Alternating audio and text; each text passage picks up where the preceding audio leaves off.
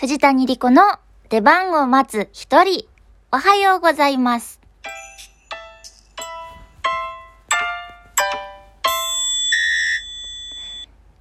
今までの人生で一番頭をフル回転させた出来事は、とある撮影の現場の入り時間に目が覚めた時、藤谷莉子でーす。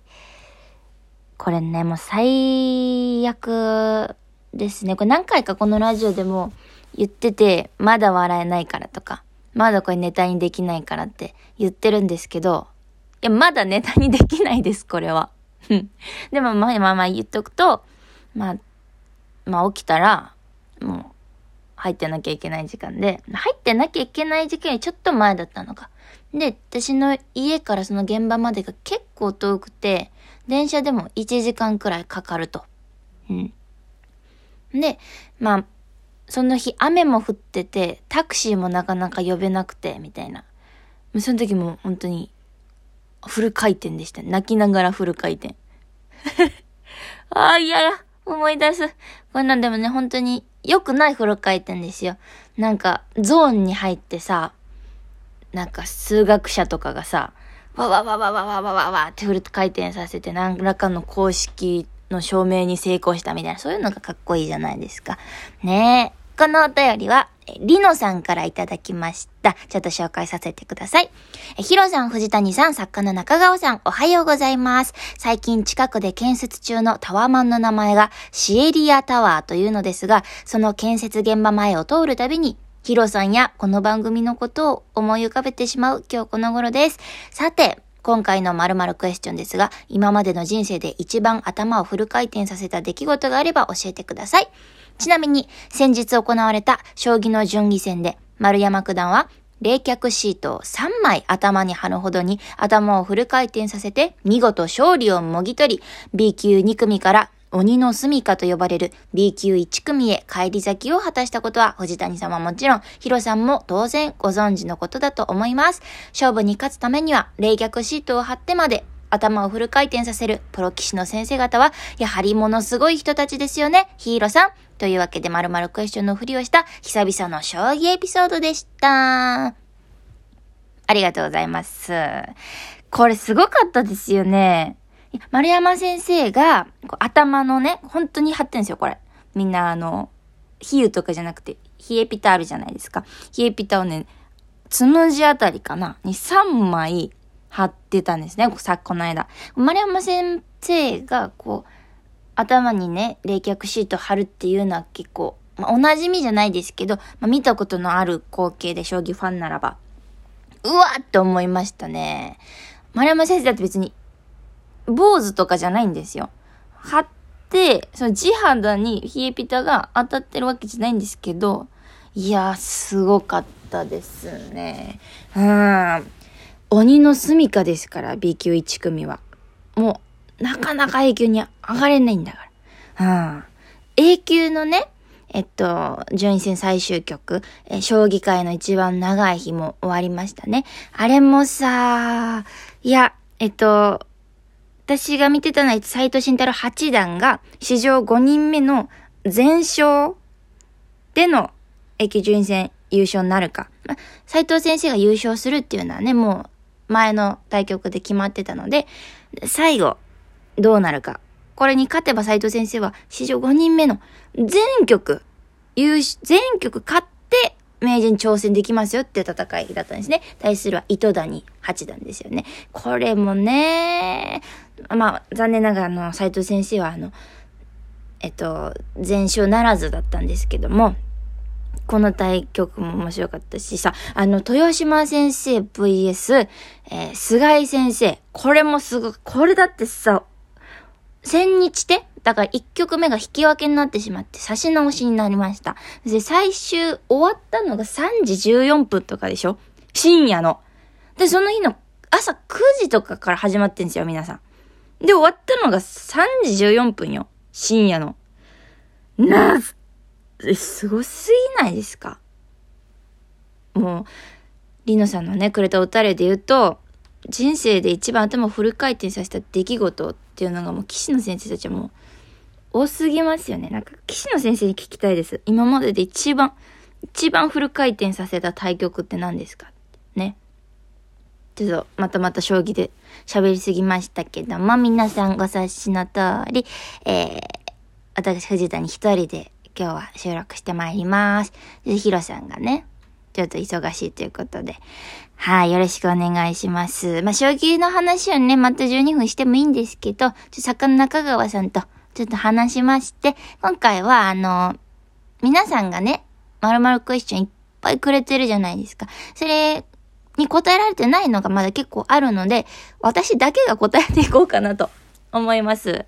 これね、しーちゃんがまたさ、一人でやるときにさ、しーちゃんが一人で答えたらいいんじゃない？と思うんです、私は。ね。だからね、どんどん答えていきますよ。えー、これさ、昔の、どこから読めてないかわかんないから、最新のやつから遡っていこうかな。よろしくお願いします。まず、しげおさんからいただいたまるまるクエスチョンですね。ギリチョコのお返しでもらえたら嬉しいものでお願いします。ギリチョコのちょうどいい加減のお返しって難しいです。うわぁこれしょっぱなからまた一本取れるやつ来ましたね。えギリチョコのお返しでもらえたら嬉しいもの？なんでもいいんじゃないかな っていうのは答えにならないもんね。え、なんだろう。でもさ、私はその、ギリチョコの度合いにもよると思うんですけど、うん。あの、なんだろう、その、例えばさ、本当にあの、なんか、デパートで、チョコレートフェアみたいなので、すごい綺麗なやつ買ったら、それギリチョコっていう名のギリチョコじゃないかもしれませんからね。そう、同じぐらいのスーパーとかじゃなくて、デパートでちゃんと買った、ちゃんと美味しいクッキーとかをあげたらいいと思いますよ。そうじゃなくて、本当にばらまき系？うん。なんかもう、ちょっとアソートチョコレート何個かをこうビニールでラッピングしてみたいなのだったら、うん。なんでしょうこっちの方が難しいもんね。これだったたら何、なんだろうな。でも、その、残るものじゃない方がいいと思います。お菓子とか、キャンディーとかそういう。ちょっとさ、あのー、外国の輸入物のお菓子とかあるじゃないですか。クッキーでもキャンディーでも。そういうのがいいんじゃないかな。なんか、ハンカチとかはさ、やっぱ残るのは、そう、ギリには、ギリチョコのお菓子に向いてないかもしれませんね。受け取り手がどう思うかわかんないけど。はい。すいませんね。お菓子なんなくて。これちょっとヒロさんの方が多分経験豊富なんで、ヒロさんに聞いてください。あとは、や、やすこさんね。やすこさんに聞いておきましょう。はい。はい、次、ジュゲムさんですね。えー、ヒロさん、藤谷さん、魚中川さん、おはようございます。中川さんには不毛のと言われていますが、冒頭のトークが本題のいい振りになって、ミスドの濃いトーク構成になってて面白いと思いました。あ、あれだね。卒業式でやるとしたら何がいいってやつですね。学生役はもう眼中にないんですね。もうないね。うん。2年前に16歳の役やった時、私本当に震えましたもん。ほぼすっぴんみたいな。い、私去年高校生の役やってるか舞台で。まあ舞台ではね、でき、まあできるかなと思うんですけど、映像ではちょっと厳しいし、やっぱその、10代の肌じゃないんでね。はい。はい、まるまるクエスチョンです。これね、ジュゲムさんいつもまるまるクエスチョン何個かいっぺんに送ってくれるから、これ全部答えちゃいますよ。となると、うーん、今日ジュゲムさんで終わる可能性ありますね。でもあの、あの、藤谷莉子の出番まず二人電話を待つ一人もうちょっと続くかもしれないんで、その、ヒロさんのスケジュール的にね。その時にみんなのね、いただいた分もまた答えようと思います。はい。一つ目、オムライスの卵は固め派ふわっとろ派あ、どっちだろううーん、固め派あの、オムレツをこう切って筋入れてドゥルンってしたのよりは固め派が、固めが好きです。はい。パンケーキはもちもちの薄め派ふわふわの厚め派はー、パンケーキか。うーん。もちもちの薄め派。いや、どっちでもいい。これはもうどっちでもいい。どっちでもいいです。パンケーキ、その食べる機会がないです。はい。印象に残っている公演中、過去お稽古中もあるのかな？のケータリングってありますか？あー、ケータリングねー。うーん。フルーツかな？こう、ぶどうブドウがどんどんどんって来てたり、大きなイチゴがどんどんどんって来てるともうテンション上がりますね。ケータリングで言うと、春っていう舞台やった時の大阪公演で、あの、お弁当じゃなくてずっとあったかいホットミールっていうんですか？の、なんかバイキングみたいな、を用意してくれてたんです毎公演。これびっくりしましたね。めちゃくちゃ美味しかったですし、その時にすごく太りました。はい。はい。えー、最後ですね。最近感じた春の兆しってありますか？これもいい質問ですね。あのー、単純にやっぱり、日が伸びて、日中すごく暖かくなったことかな。うん、なんかこれでね、陣長着の香りとかが、ふわっと香り出すともう春だなって思うんですけど。そうね。あったかいこと、あ、そう、あとコートを着なくても、まあ、ちょっとの外出なら大丈夫になったことかな。うん。まあ、稽古行くときにさ、お昼に行って、で、夜に帰ってくるから、お昼にこうちょっと調子乗って、薄めの格好で出ると夜後悔しますね。朝さ、仕事出て、夜帰、夕方帰る、ちゃんとしたさ、なんて言うんだろう、9時5時のリズムだったらそうは、なんだよね、きっと朝。なるのか。まあ、そんなところでしょうか。もう一回ぐらい、もう一個ぐらい、もう一個ぐらい紹介させてもらおうかな。無理か。無理かな。無理だな。うん。こういう感じですね。どうでしたかね。薄い感じになりましたかね。すいません、本当に。